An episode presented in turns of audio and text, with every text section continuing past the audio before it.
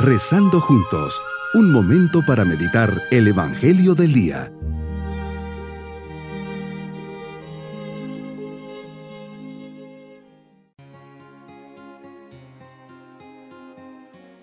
Al comenzar este día, lunes de la vigésimo cuarta semana del tiempo ordinario, les saludo de forma especial, preparando nuestro corazón para nuestra meditación. Creo en ti, Señor, pero necesito creer más porque a veces hay mucha oscuridad en mi vida. Confío en ti, pero quiero confiar mejor, porque muchas veces dudo de ti y de tu amor. Te quiero, pero quiero amarte más porque tú me has amado primero y hasta el extremo. Señor, ayúdame, enséñame a orar. Te agradezco esta oportunidad de estar contigo en este momento de oración. Perdona mis faltas y pecados y dame la gracia de jamás dejarte solo. Meditemos en el Evangelio de San Lucas capítulo 7 versículos 1 al 10. Jesús has terminado de hablar a la gente. Entras a Cafarnaúm. Un oficial romano está pasando por una pena muy grande, tiene un criado muy querido en casa, sufre mucho y está a punto de morir. Oye que estás cerca y manda a un grupo de ancianos para pedirte que vayas a curarlo y te ruegan encarecidamente merece que le concedas ese favor, pues crea nuestro pueblo y hasta nos ha construido una sinagoga. Tú como eres bueno y escuchas a todos, los atiendes y te pones en camino con ellos.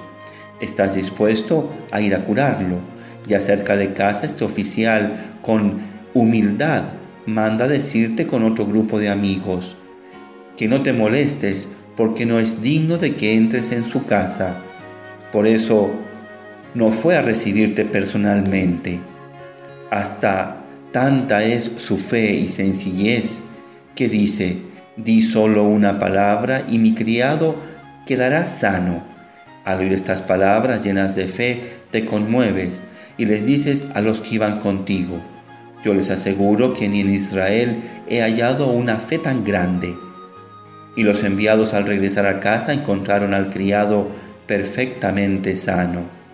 Qué valiosa es la oración de intercesión. Primero los ancianos judíos y luego los amigos del oficial romano que piden que auxilies a este criado enfermo. ¿Cuántas veces, Señor, te has manifestado curando y sanando a una persona cuando hemos pedido tu ayuda? Todas esas cadenas interminables de oración intercediendo por una persona enferma han movido tu corazón y han quedado perfectamente sanas. Fe y humildad, dos virtudes que esperas, tengamos todos nosotros cuando te, te pedimos algo. Nada de arrogancia, rebeldía, impaciencia y de exigirte que actúes. Enséñame a pedirte adecuadamente para así mover tu corazón. Mi propósito es que cada día que reciba a Jesús en mi corazón, ya sea porque oro, hago una comunión espiritual o voy a misa y comulgo, le diga que no soy digno de recibirle. Con fe y humildad le diré, sáname de todas mis dolencias, tristezas, penas y enfermedades. Yo creo, Jesús, que lo puedes hacer. Mis queridos niños, ¿se fijaron qué cercano es Jesús? Atiende a todos los que le buscan. Este oficial romano tiene la certeza que curará a su criado y manda mensajeros y amigos a pedirle la sanación. Jesús, viendo la humildad y la fe de este oficial, lo sana, sin necesidad ni siquiera de tocarlo. Lo hace a distancia. Tengan siempre la certeza que Dios escucha sus oraciones y todo aquello que le piden. Y nos vamos pidiendo a Jesús su bendición y la bendición de Dios Todopoderoso, Padre, Hijo y Espíritu Santo, descienda sobre todos nosotros.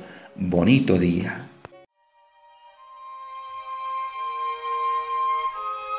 Hemos rezado junto con el Padre Denis Doren, Legionario de Cristo.